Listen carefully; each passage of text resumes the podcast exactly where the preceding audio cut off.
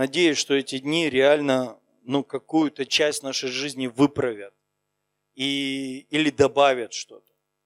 Знаете, мы еще, э, у нас ментальность такая, почему-то мы все время хотим что-то исправлять, исправлять, исправлять, исправлять. Я недавно понял, исправлять это вечная каторга. Это вообще кошмар. Потому что куда ни глянь, все надо исправлять. Я подумал, что если добавлять хорошее? Просто к плохому добавлять хорошее. Чуть-чуть, по чуть-чуть. И однажды станет так, что у тебя добавленного хорошего станет больше, чем исправленного плохого. Вот, поэтому, может быть, ты уже получил все, можешь уже домой ехать, уже получил лайфхак на всю жизнь. Давайте откроем Матфея 16 глава, знаменитейшие места Писания. И мы поговорим, так как мы, наша, а, ну, все, что мы делаем, связано с церковью.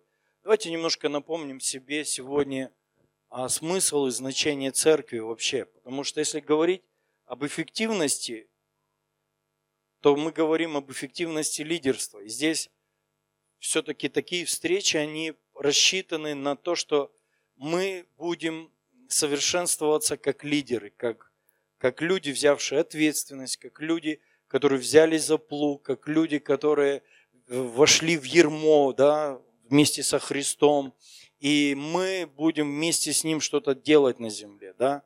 Поэтому поговорим о церкви.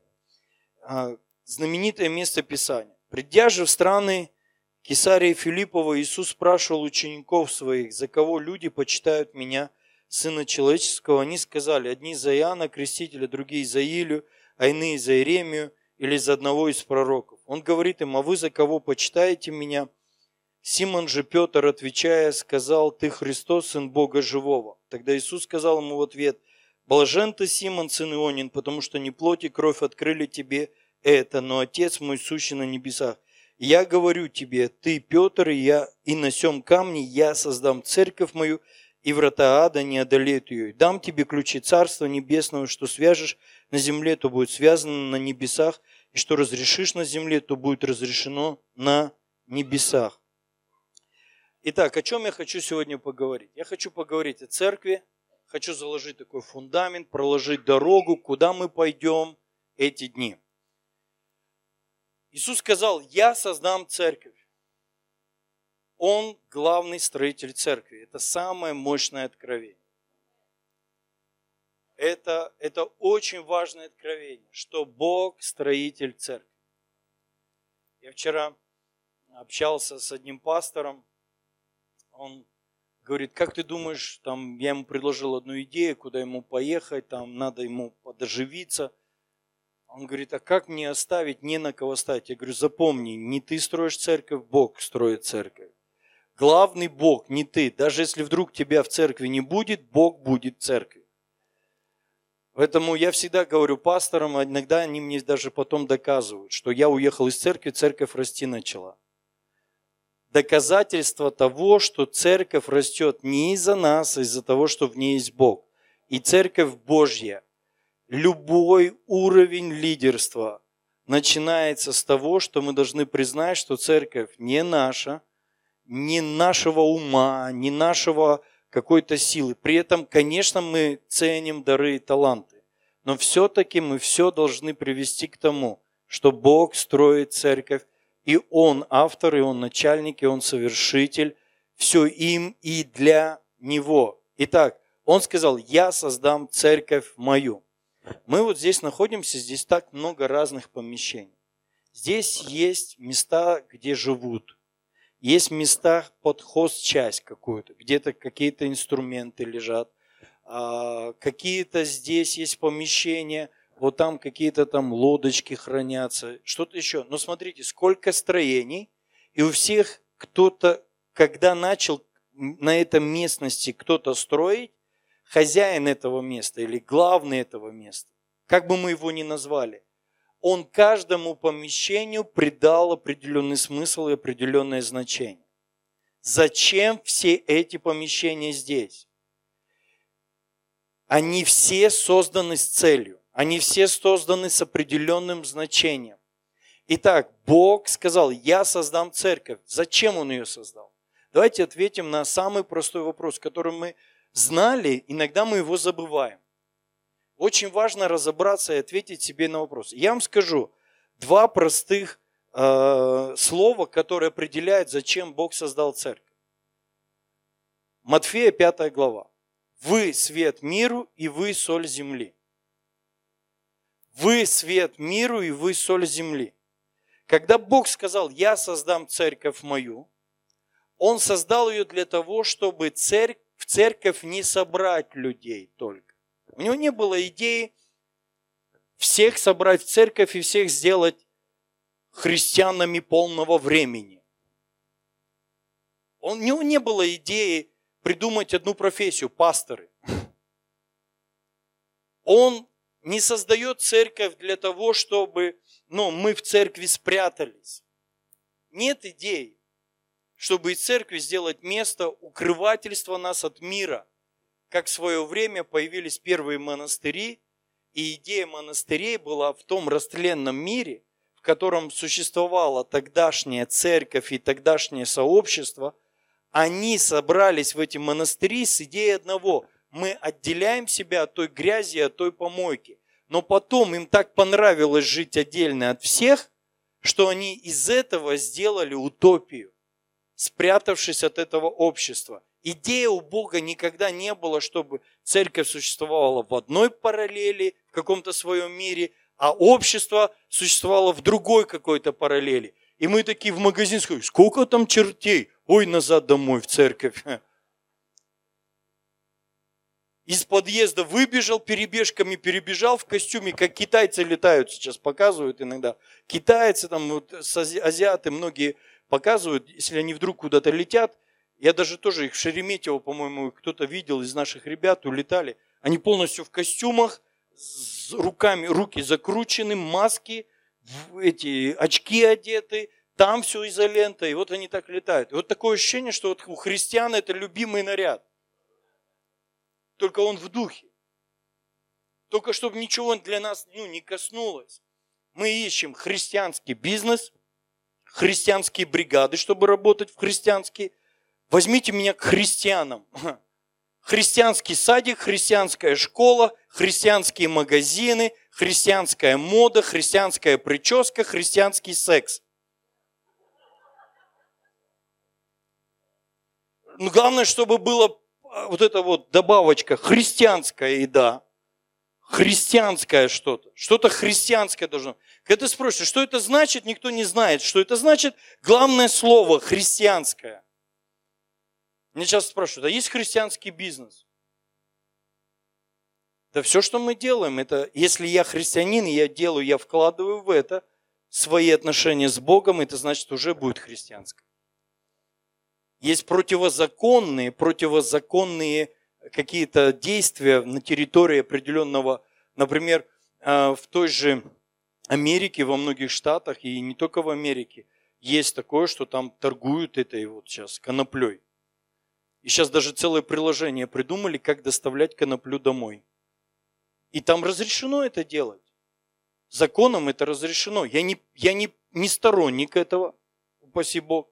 Но я видел этих докторов в Лос-Анджелесе в зеленых одеждах, и их там зовут доктор какой-то, он, он лечит.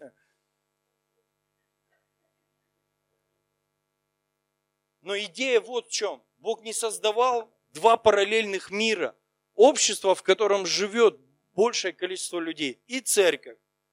Ладно еще церковь хотя бы там несколько тысяч, а когда церковь 20, тысяч, 20 человек, и они сидят в своем закоулке и говорят, мы зато христиане. А они там черти, бесы, у них там конченная жизнь, зато мы тут в церкви.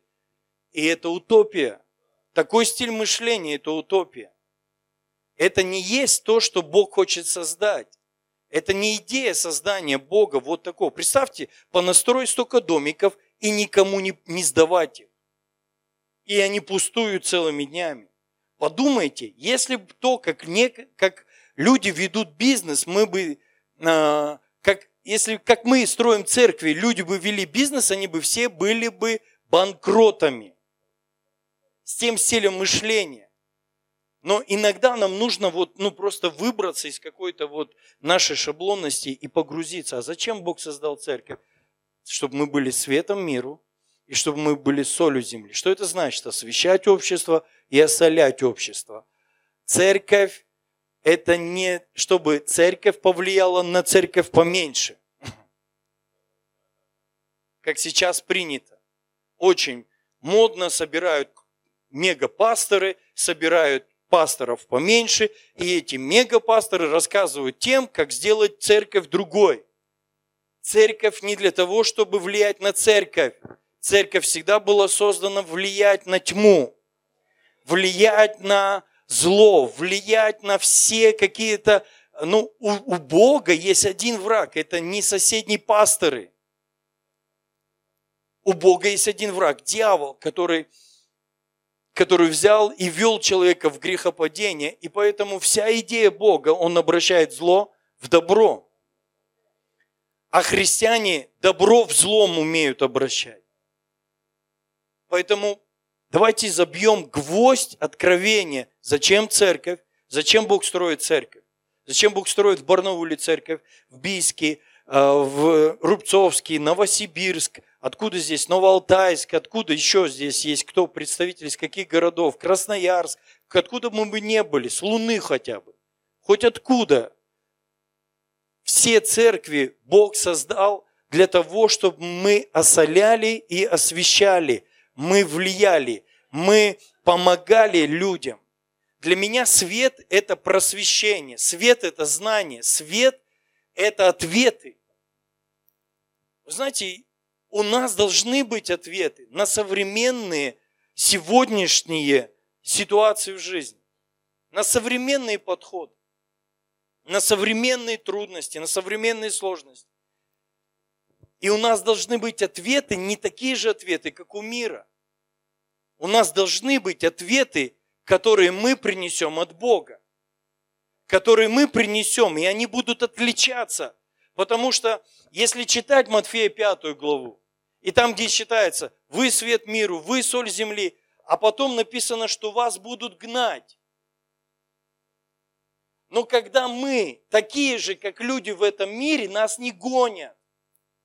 С нами не конфликтуют, с нами не спорят. Потому что мы настолько бываем подстраиваемся под этот мир, чтобы нам с миром не спорить и не конфликтовать. Но идея у Бога всегда была война с дьяволом. И она не прекратилась, она всегда была, есть и будет. И поэтому взгляды, которые носят истинные верующие, истинного Бога и истинные христиане, эти люди не могут смотреть на то, что мир смотрит одинаково, как мир смотрит. Мы не можем смотреть на все сексуальные революции, которые сейчас происходят, так же, как мир. Да ничего, чем бы дитя не тешилось, только бы не плакало. Ну, подумаешь, ему хочется мальчику стать девочкой. Ну, подумаешь. И мы такие, да какая разница. Сейчас вот эти вот, видели, китайские эти э, релаксирующие игрушки сейчас для детей придумали. С радужным флагом. Если, что это, да нормально, прикольно. Да нифига не нормально, не прикольно. Адаптируют детей, чтобы потом, когда они видели, кто с радужным флагом идет, чтобы они смотрели и говорили, так это я играл в детстве в это, это же такой же, как это, как игрушка вот та была. А я очень рев, ревностный к этому. Не потому, что я их боюсь. Просто я не хочу, чтобы я на эти вещи смотрел. Я в магазине говорю, а что вы гейские эти штуки продаете? Он говорит, а что вы взяли? Я говорю, вы посмотрите, это шесть цветов, это радужный флаг, это символ геев. А, да? Я говорю, а вы детям продаете маленькие? А, да вы что, я не знал. Я говорю, вот знаете. Я не за, не за то, чтобы мы ходили мракобесие занимались и во всем видели бесов, но, по крайней мере, на какие-то вещи у нас должен быть четкий, ясный ответ. Четкий, ясный ответ, который Бог хочет дать нам. И когда Бог строит церковь, мы поговорим о лидерстве. Я лишь закладываю сейчас фундамент, я хочу поделиться основной своей мыслью сейчас в том, что я буду говорить.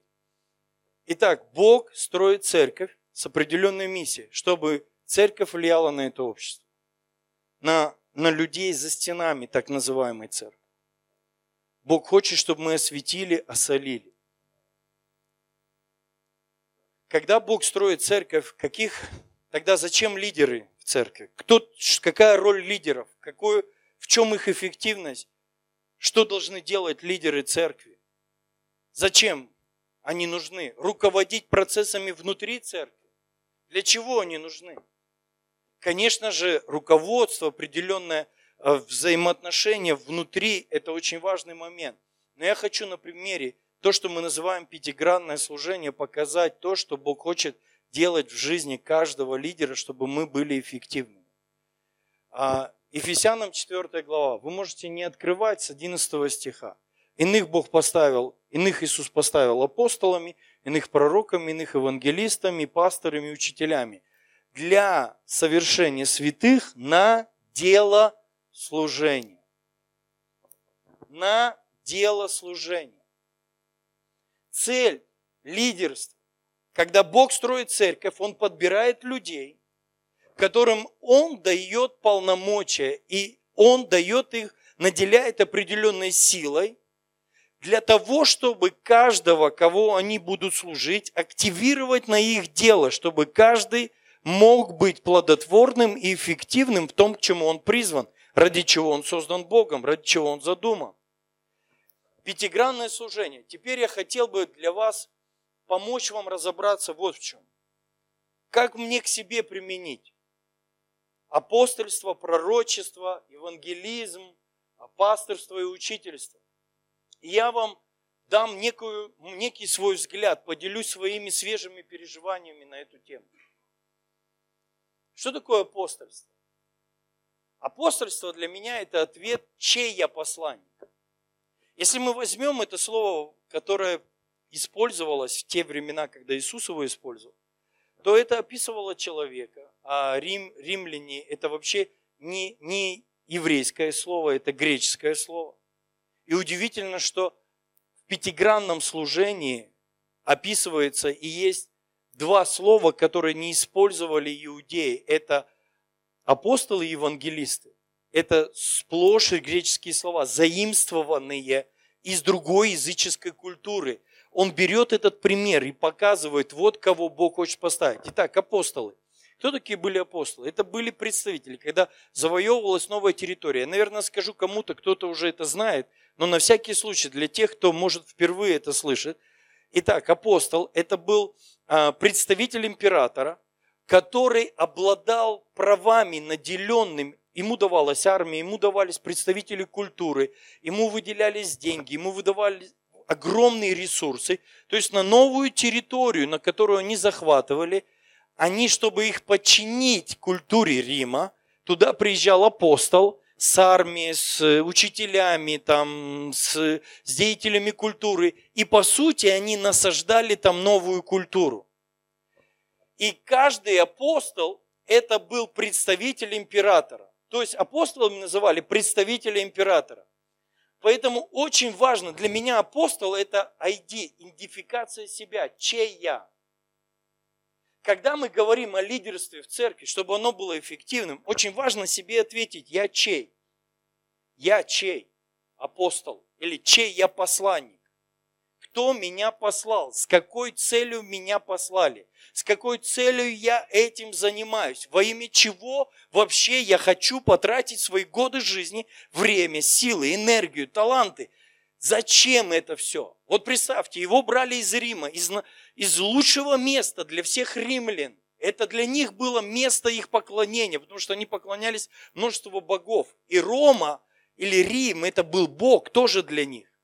И его брали оттуда и отправляли в какую-то страну завоевывать язычников, ну, в их представлении, завоевывать вот этих вот, э, как же, как они их называют, варваров, так называемых. То есть они ехали в чужую страну, не пойми, что его ждет, его могли убить, там, с ними надо было конфликтовать. И он ехал туда с определенной миссией, с определенной целью, чтобы то, как ему классно в Риме, чтобы Рим оставить на каждой новой территории, чтобы создать Рим на каждой новой территории. Поэтому каждый лидер, любой лидер в церкви, от самых маленьких каких-то групп до самых важных, каких-то, может быть, уже больше обрастающих большим количеством людей, функций, всего – он должен ответить на вопрос, я здесь, этим занимаюсь, чей я здесь, чей я посланник, чью миссию я здесь выполняю, во имя чего я здесь. Занимаешься детьми, ты апостол там. Апостол насаждать царство там. Занимай, делаешь ли ты звук? Апостол. В чем? Я посланник, чтобы сделать лучшее здесь.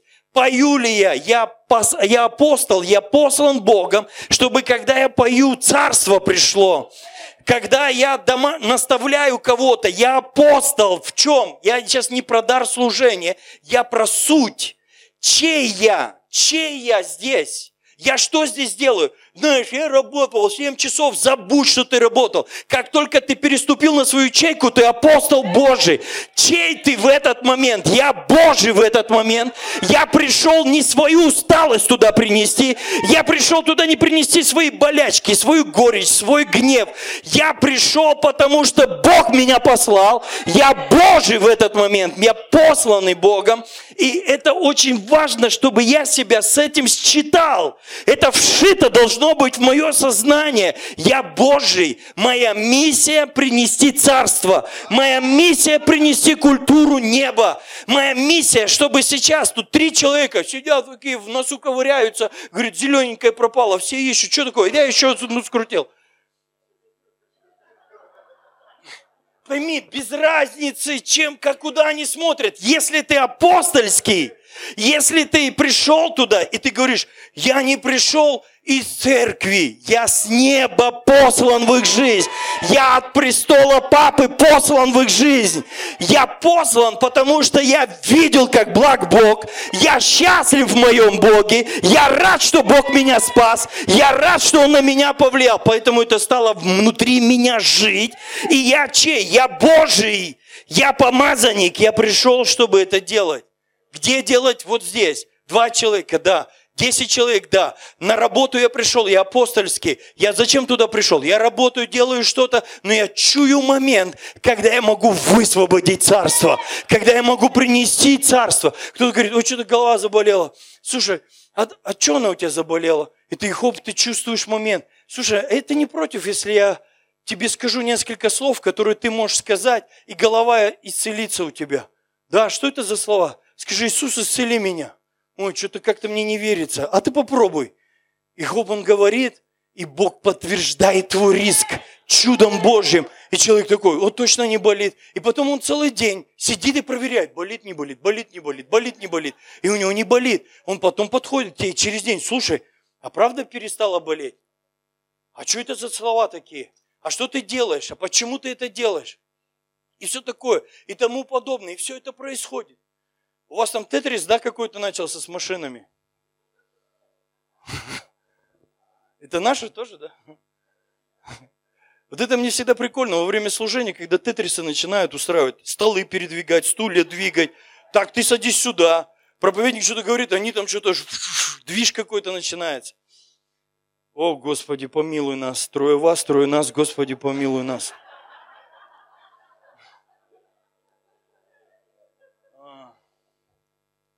Когда посреди служения что-то надо, это всегда странное явление для меня. А, ну да, это прям сейчас сильно надо.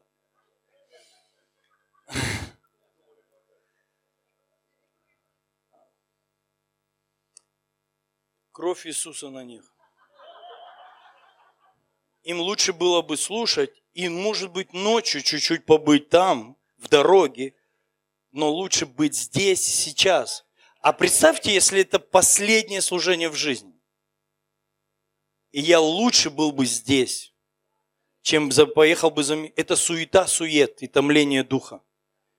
Услышьте меня, мужи Божьи и женщины Божьи. Надо слушать Слово Божье. И микшер может прилететь сюда. Вороны вдруг возьмут и принесут. Или что-то исцелиться, или что-то добавится. Не знаю. Но Всегда лучшее решение приходит, когда мы не в, не в суете, а в мире. Ладно, не будем на этом зацикливаться. Итак, первое. Чей я? Апостол – это ответ на вопрос, чей я здесь? От кого я здесь послан? Почему я вообще пришел вот, ну, вот этим заниматься? Я, я по своей воле в это пришел. Я часто, когда у меня что-то не получается, говорю, Бог, да ты меня послал церковь строить. Не я себе придумал церковь, ты мне дал задание. Я твой посланник заниматься этим. Поэтому я не рассчитываю, что у меня получится. Я рассчитываю, что у тебя получится. И даже со мной. Вот на что я рассчитываю. Поэтому я хочу, чтобы каждый лидер, который где бы он ни стоял, он ответил на вопрос, почему я в этом, кто меня сюда направил. Знаешь, я мужа себе ищу. Тогда у тебя точно там ничего не получится. Ты почему этим занимаешься? Евангелизмом на улицу ходишь, смотришь, идет дама, и за ней 10 мужиков. Ну, я видел таких, ну, наоборот видел. Мужик, и с ним одни дамы. Жена говорит, возьми меня с собой на евангелизацию, тебе нельзя. У меня помощница, я их учить буду. Зачем ты в этом? Чей ты в этом? Почему ты в этом оказался? Знаешь, меня, меня заставили.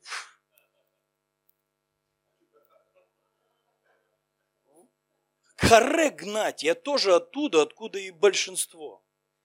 Попробуй нас заставить. Не лидер навязал. Мне хочется иногда честно с людьми поговорить. Знаешь, когда тебя что-то стало не получаться, и вдруг замаячило что-то там на, на твоем фоне что-то другое, ты начинаешь себе выдумывать всякую ерунду. Но если быть честным, каждый из нас в служении оказался потому, что Бог вложил в дух – определенную страсть, какие-то мысли, желания, и мы чего-то искали в Боге, и мы хотели сильно что-то сделать для Него из внутренней благодарности сердца, потому что Он спас нас и повлиял на нашу жизнь, изменил, и мы готовы были делать все, что угодно, потому что Он прикоснулся к нашим сердцам. А потом, когда мы пошли, у нас что-то стало не получаться, мы начинаем выдумывать. Мы становимся адвокатами дьявола, чтобы выдумать себе, как бы скинуть себя это ермо побыстрее. Итак, чей ты? Это апостольский ответ. Ну, вопрос. Почему я в этом? Почему я этим занимаюсь? Не потому, что я талантлив. Знаешь, лучшего не нашли, чем я. Ё-моё. Ты в зеркало себя видел? Ты спроси у своей жены, у детей, лучше ли ты? Никогда они по вере исповедуют.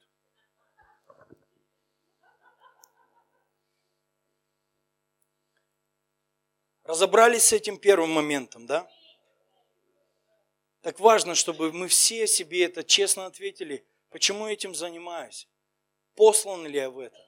И слышал ли я от Бога голос?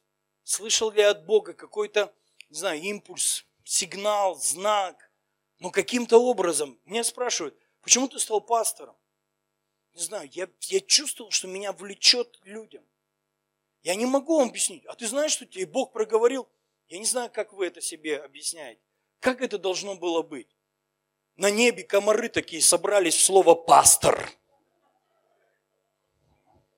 куча комаров слетелась. Ты пастор, я избрал тебя, ты сын мой. Я не знаю, ну что еще там должно было быть? Не было никогда такого. Никогда подобных вещей не было. Там что-то внутри тянуло. Не знаю, как это, понятно вам это или нет, но меня туда тянуло. Тянуло помогать людям, тянуло проповедовать людям учить, наставлять, назидать, подсказывать, совет может дать, как-то помочь разобраться с тем, с чем люди сталкиваются. Тянуло в это и до сих пор тянет. И до сих пор тянет. Я только вижу, что люди не имеют пастора, я сразу готов сутки остаться с этими людьми и дать им мудрость, дать им слово без остановки. Ночь надо, ночь буду говорить. Спросите мою жену. Дайте? Говорит, ты опять завелся. Да, потому что я, это меня, в, меня в это Бог привел. Это мое апостольство в этом. Номер два. Пророчество. Не знаю, как вы это себе представляете, для меня это видение. Это некая картинка будущего. Каждый, кто вошел в служение, он не может без картинки будущего. И она как минимум должна быть классная, какая-то красивая, лучшая, а не гробик, ты в белых тапочках, руки сложены, свеча, стопарь воды, водяры и, и, и засохший хлеб уже. И ты такой лежишь. Вот он устал от всех трудов своих и почил. Или я вижу, что ничего не получится. Для меня пророчество это, это все всегда все связано с чем-то впереди, что меня ждет. Ты берешь двух людей, и ты видишь, как они служат Богу после тебя. Они как они уходят. Ну, знаешь, сколько ушло? Да ты всю жизнь их будешь видеть. Вот эти, вот эти люди, знаете, я, я в последнее время, все, у всех есть эти скелеты в шкафу. Друзья, разбейте эти шкафчики. Похороните уже этих скелетиков. Ленина своего уже похороните его. Хватит к нему в мавзолей ходить каждый раз. Просто у тебя твой Ленин. Тот-то, знаешь, я вот, мы начинаем обсуждать какие-то задачи решать. У нас есть такое правило, мы в последнее время его часто провозглашаем среди лидерских команд. Давайте разговаривать языком решения, не языком проблем. Мы в прошлый раз взялись, у нас ничего не получилось. Это язык проблем. Это скелеты в шкафу. Это не наше видение. Это не наше пророческое воззрение на будущее действие, как мы будем жить. Когда ты берешься, ты, а Бог вводит служение, он, он написано, слепой не может вести слепых. Это о лидерстве, которое ничего не видит. Кто такой лидер слепой, который ведет? Это же лидер. Если я веду кого-то, значит, я уже лидер. А представь, если я слепой лидер.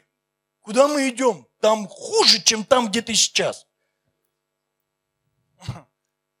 Лучше быть вот таким лидером. Полетели, там так много вкусного. И он, помните этот мультик «Страус»? Побежал. Он говорит, слушай, не, бежать не получится, надо летать. Я тебя сейчас буду учить летать. И вот он его учил целый день, говорит, лучше, говорит, день потратить и научиться летать, чем... Но его все исповедание вот этой птички было, полетели там много вкусного. Там много вкусного, ребят. Для некоторых то, что в чем я сейчас нахожусь, это ваше будущее. Я вам Уверяю вас, там много классного, вкусного, благословенного. Там много чего есть. У меня есть моя картинка, которую я иду дальше. Я бегу ради этой картинки. Я бьюсь ради этой картинки. Эта картинка в моей голове как церкви России строятся, как мега-церкви поднимаются в России, как тысячи пасторов поднимаются, как пророческие движения поднимаются, как ворши поднимается в России, как свои бренды музыкальные, как свои какие-то молодежные движения. Много-много-много культура поднимается, процветание приходит, народ меняется, качество жизни людей меняется. Это моя картинка. Когда я выхожу молиться, я не вижу, а, а что с тобой будет, если у тебя, как одного евангелиста спросили, Роберт Шамбах был такой евангелист, его спросили, если вы будете молиться, кто-нибудь умрет, что вы будете делать? Он говорит, я крикну, следующий. Следующий. Вот знаете, хочу вам посоветовать, пожалуйста, посмотрите проповедь, которую Виктор Боженко проповедовал у нас в это воскресенье. Вот прошлое воскресенье. Ребят, знаете, как она называется? Скуливое христианство. Это просто нереальное послание. Оно очень ободрит. Я мало... Сов... Знаете, есть такие повседневные проповеди, их, может быть, зайдет, не зайдет, но это очень важное послание. Посмотрите обязательно на нашем канале в YouTube. Пророчество – это картинка. Наши лидеры должны что-то видеть хорошее. Нельзя видеть все плохое. Ну как служить в России, которую не любишь? Как, как мы будем спасать правительство, если мы его не любим? Как мы будем спасать народ на улицах, который мы не любим? И считаем, что у них нет никакого будущего. Мы должны быть пророческими людьми. Это всегда показывать божественное будущее. Это всегда показывать будущее с Богом. Будущее с Богом. Знаете, я помню эту вещь, она сильно на меня повлияла. Я слышал ее на проповеди. Я был в Сеуле на одной большой конференции, где служил а, доктор Йонги Чо, и он, он рассказывал этот пример, он его описывал, по-моему, даже в книгах. Я помню эту историю, как он говорил о видении. Он говорил, как важно показать человеку видение, картинку лучшей его жизни. И он рассказывал, как один из членов их церкви попадает в аварию, вернее, ну, их сын попал в аварию и очень сильно разбился. Он лежал в реанимации без сознания, и он не приходил в сознание. И родители попросили, а он, а у него, по-моему, должен был, должна была быть вот-вот свадьба, или у него уже только была свадьба.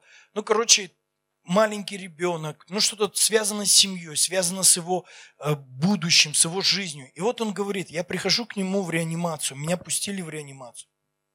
Лежит молодой человек, у него дырка в голове, там что-то у него там подключено, он сам не дышит, искусственно вот эти КВЛ, вот это все, вся это, все эти процедуры, он без сознания. И он говорит, Дух Святой, дай мне пару минут с ним поговорить. Пусть он придет в сознание хотя бы на пару минут.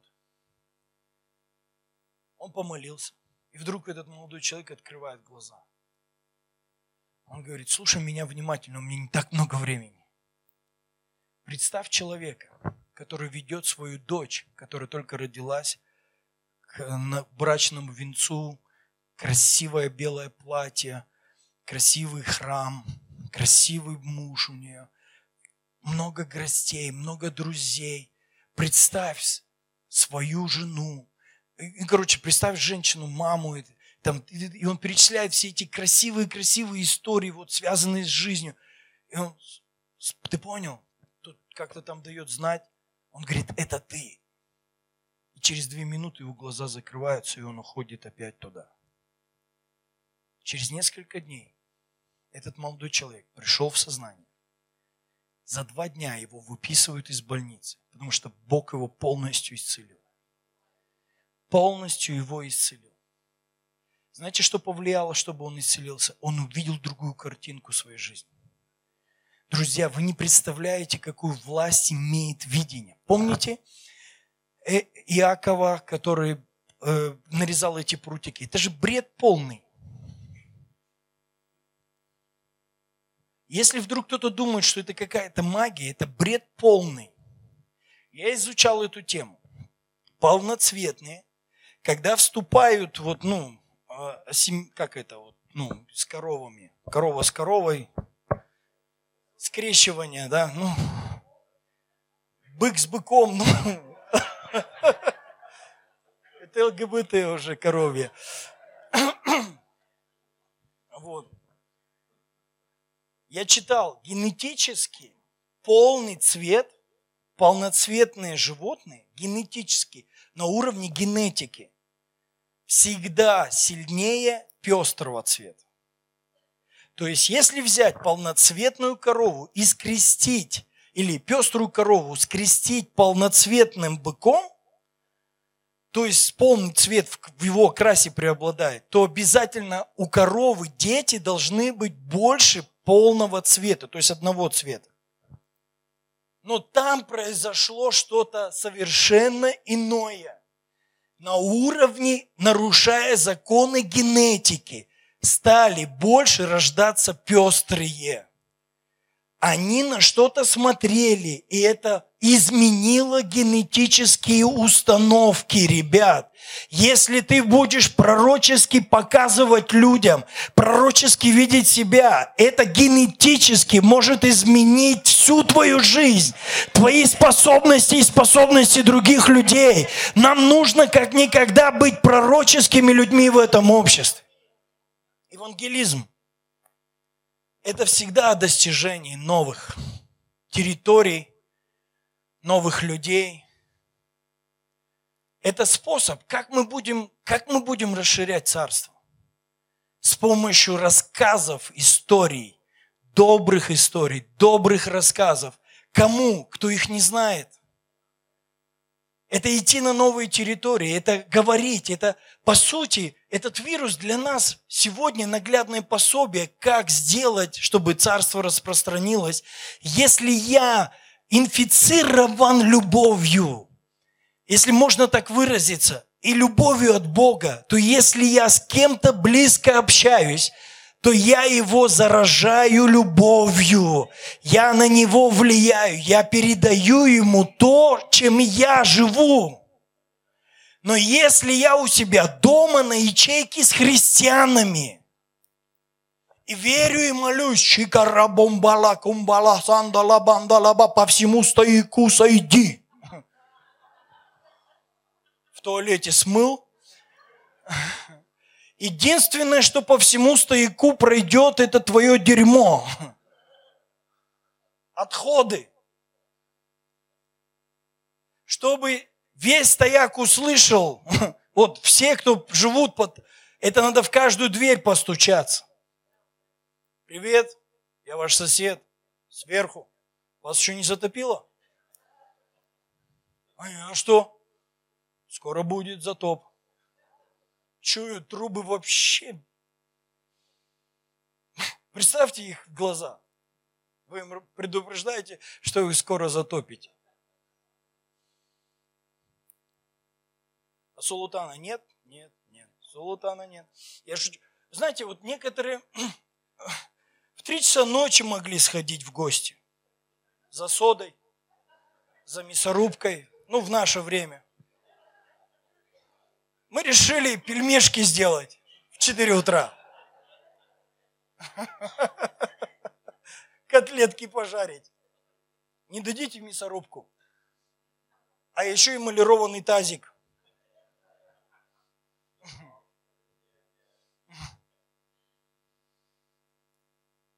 А сейчас стыдно. Ну, а что они подумают? Я помню, я одной был как-то в Мариэл, вместе с Ольгой Ледяевым служили там, и, а там как на подводной лодке, ты в одной квартире, в комнате спишь, в другой комнате ешь, в другой комнате служишь. Короче, не выходишь никуда. Вот так вот, перемещаешься из комнаты в комнату, ну там, в зал. И вот Ольга служит, женское служение, а я же рядом. Она говорит, позовите его, пусть он придет, поможет молиться. И вот я выхожу, они там орут уже, у них там у них началось там. А я, представьте, я вообще ну, не в теме. Я вообще не орущий в этот момент, мне не хочется не орать, мне даже не хочется быть среди них здесь, по-честному. Ну, чё, зачем мне это? Они орут. Я понимаю, что я не в теме, я орать не могу. Ну, хотя, ну, любитель поорать, но не, не, та, не та тема, я в другом. Я подхожу к одной женщине, спрашиваю, а вы чего боитесь? Она такая удивилась, но обычно на нее рут в момент молитвы. «Э, тварь, уходи из нее! Пошел! Все видят, что... Там, ну, я говорю, чего вы боитесь? Она такая, всего.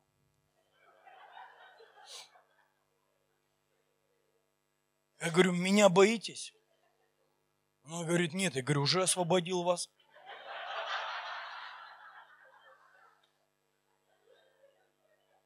А говорю, а вот эту тетю рядом.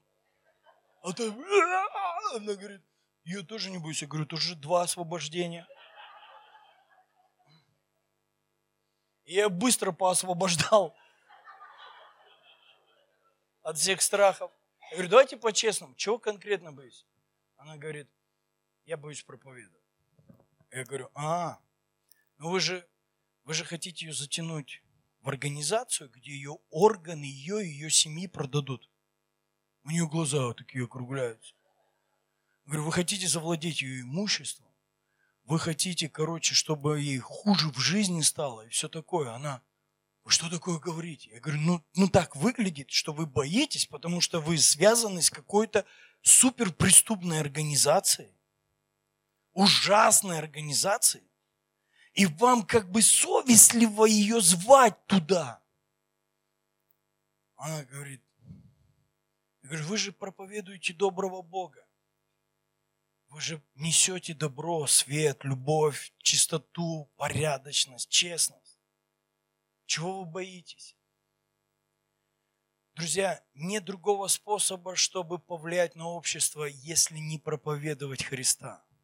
Если не быть проповедниками Божьих, любви, Божьих стандартов, если не достигать, не достигать. Когда на, на вот руке показывают пять даров. Это апостол, пророк, а это евангелист.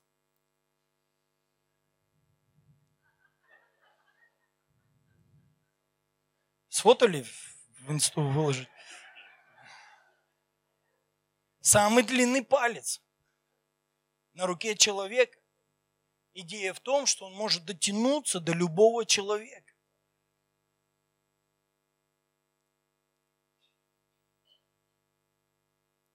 И это посреди этих пяти слов, оно посередине, для меня это знак. Вообще зачем существует церковь? Зачем все лидерство на земле? Это для того, чтобы достигать людей. Достигать людей Евангелием. Не страхами, не запугиванием. Не какими-то выдумками, фантазиями. Евангелие Иисуса Христа. Напоминаю вам Евангелие Иисуса Христа. Евангелие Иисуса. У меня ни одного чуда было. Чудо – это не Евангелие. Евангелие Иисуса – это Иисус умер за грехи наши. Он взял на себя все наши немощи, болезни, прибил их ко кресту, воскрес на третий день для нашего оправдания. Вот что есть Евангелие. Все остальное – соль, перец, вкусы, привкусие, послевкусие Евангелия. Но Евангелие – это вот это, записано 1 Коринфянам 15 глава. Напоминаю вам Евангелие Царства. Напоминаю. Давайте напомним себе, что есть Евангелие. А я никого не исцелил. Тебе не надо никого исцелять. Тебе надо проповедовать Евангелие Иисуса Христа. Евангелие Иисуса Христа. А я не был наркоман. Слава Богу, проповедую Евангелие Иисуса Христа. Евангелие Иисуса – это не связано с твоей прошлой жизнью. Кем ты был? Может, тебя в капусте нашли вообще? Без рода, без имени. Самый дурачок на всей земле.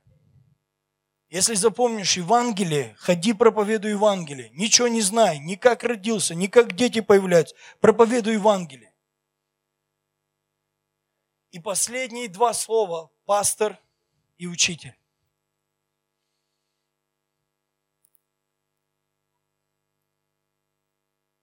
это всегда говорит о заботе и о развитии.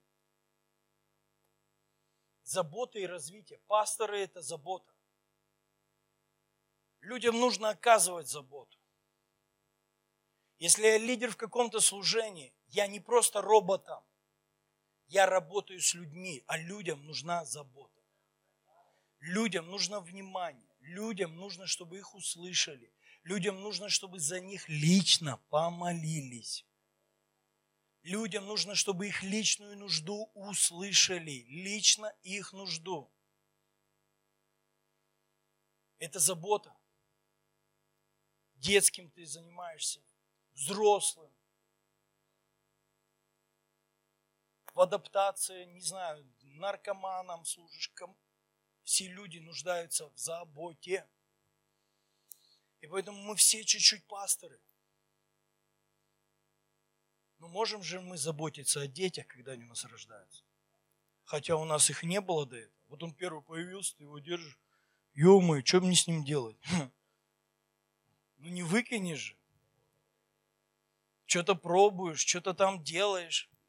Пеленки как-то учишься менять. Я помню, у меня вот этот капец, это старое, вот на моем примере, это, это вообще конфликт старого с новым. Когда у нас родилась Машка, наша первая, ну первая, первый ребенок наш, у нас были помощницы мамы. Мамы с, со служения реабилитации мамы. Такие мамы с тех времен еще, когда они стирали пеленки хозяйственным мылом в холодной воде. Прикиньте, мы жили в квартире, где была машинка-автомат. И мне говорят, тут не стирай пеленки, нельзя. Вообще пеленки. Эти памперсы, они потом ноги у них кривые, там что-то еще навыдумывали. Короче, я как дебил нарежу этого хозяйственного мыла. Стираю, оно не отмывается в холодной воде.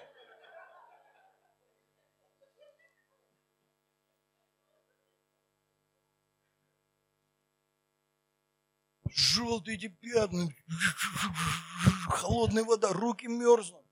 Смотрю на машинку. Нельзя! Неправильно все. Ой, я думал, ну само заиграло. Нельзя. Забота. Когда Бог строит церковь, Он строит ее из он приглашает нас в это строительство, как людей, которые поймут, что мы посланы им с определенной картинкой. Что мы строим? Вот мы приходим к конкретному человеку, что мы в его жизни хотим построить? Представь, если мы на каждого человека, с которым Бог нам дал возможность, будем рассматривать, что я послан, чтобы в его жизни что-то построить, чтобы его достигнуть Евангелием. И чтобы оказать ему заботу и научить его жить. Жить с Богом. Жить, доверяя всю свою жизнь Богу. Не психологии научить. Не фишкам новомодным научить, не трендовым каким-то вещам. Жить верой, жить с Богом, доверяя Богу во всем полностью полагаясь на Христа, полностью, всем сердцем, всей душой, всей крепостью. Учить. Учить любить. Учить прощать. Самые главные вещи научитесь сразу, с первых дней. Учите людей не обижаться и прощать. Не обижаться и прощать. Не обижаться и прощать. Это, для меня лично это первые знаки, что человек становится христианином. Он учится прощать и не обижаться. Прощать и не обижаться. У нас тепличное христианство, скулящее христианство стало. Нас нельзя исправлять. Знаете, сейчас все благодати говорят. Только чуть скажешь, слушай, да ты гонишь, блин. Почему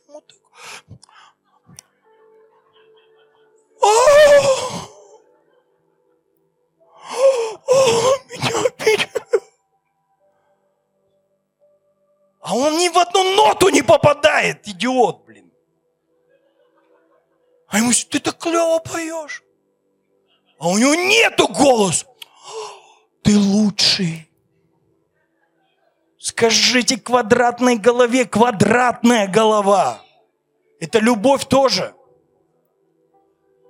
Иногда надо сказать, это любовь. Слушай, хоры ерундой заниматься, займись другим делом. Займись чем-то, что ты сможешь сделать лучше.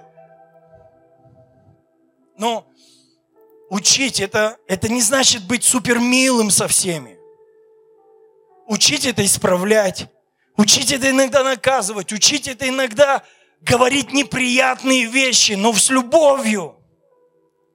Но говорить. Вы просто подумайте. Если врач, который делает операцию, хотя бы самую простую, как они говорят, аппендицит, то самая простая операция. И вот он такой разрезал, посмотрел. Да еще нормально. Ну, чуть-чуть красненький.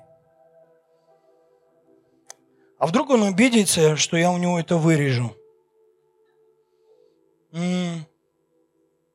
Давайте оставим, зашьем. И вот он в себя приходит. Ну что, убрали? Не, мы подумали, ты обидишься. И он, «А, у него уже там все это уже перетекло во что-то. Перед, как он называется? Перитонит. Хм. Подумайте, иногда мы в каких-то бытовых вещах более здравые, чем в вопросах духовного. Хотя в духовных вещах мы должны быть еще более здравыми. Нам надо быть честными, нам надо быть настоящими. Иногда надо по-честному поговорить, слушай, ну не получается у тебя не потому, что ты плохой. Слушай, ну мы заметили, у тебя есть вот это, это лучшее у тебя. Слушай, может тебе стоит вот сюда пойти, может вот это лучше. Понравилось, как я услышал одну такую фразу от э, одного из учредителей или организаторов, такой есть банк, банк. Точка банк для предпринимателей. Его, ему задавали вопрос на интервью о как они нанимают на работу и как они увольняют. Он говорит, мы нанимаем кого? То есть отвечает на вопрос, кто? Мы ищем человека, а увольняем что? Мы никогда не увольняем людей. Мы лишь меняем, если мы видим, что он с чем-то не справляется – мы увольняем его должность, вот эту, но человека мы оставляем. Я подумал, вау, мне так нравится эта интерпретация. То есть они помогают человеку перейти из, из того, где, может быть, он не справляется, и это не его. Ну, есть такое, мы же не умеем все делать. Вот я не умею ничего делать внутри машины. И кто-то сейчас из мужиков, которые там крутят гайки, все это разбирают, скажет, вообще не мужик. Я по дому ничего не умею, но я мужик. Я, я вызову муж на час. Или еще кого-то, что-то пусть делают. Я не буду мозг себе выносить. Я, не, я понимаю, что я могу закрутить, но приходит другой, как-то у него крутится по-другому. Но он не умеет так проповедовать. Он не может так организовать церковь. Он не может так организовать церкви.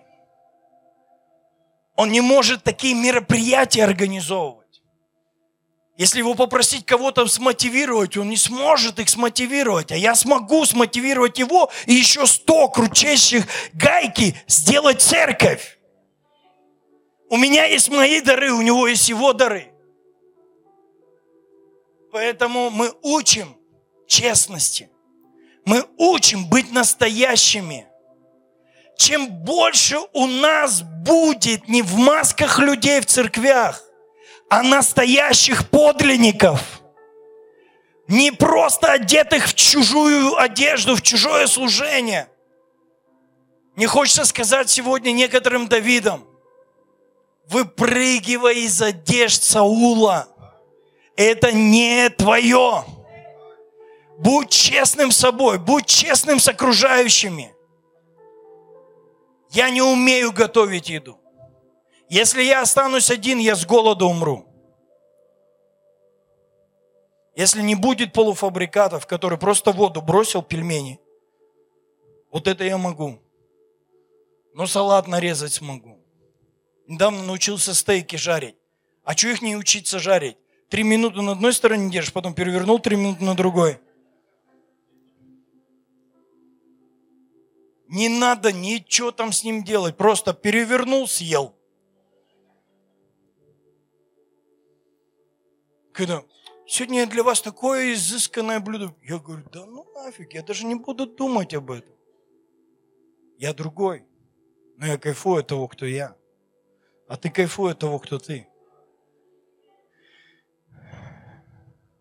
Но никогда не останавливайся на достигнутом. Знаете, вот что в нас учитель говорит. Учитель всегда внутри нас кричит, учись, учись, учись, учись, учись. Учись, развивайся, находи что-то новое, находи что-то свежее. Обучайся, развивайся. Итак, Бог строит церковь. Как? Через пятигранное служение. Для чего? для того, чтобы мы были светом этому миру и солью этой земли. Он хочет, чтобы ты и я, мы были эффективными. Вот что сделает тебя эффективным. Когда я понимаю, что я послан. Когда я вижу картинку. Когда я настроен достигать результата. Когда я проявляю заботу о своем деле. Вы знаете, что можно же заботиться, когда ты что-то делаешь, а можно не заботиться.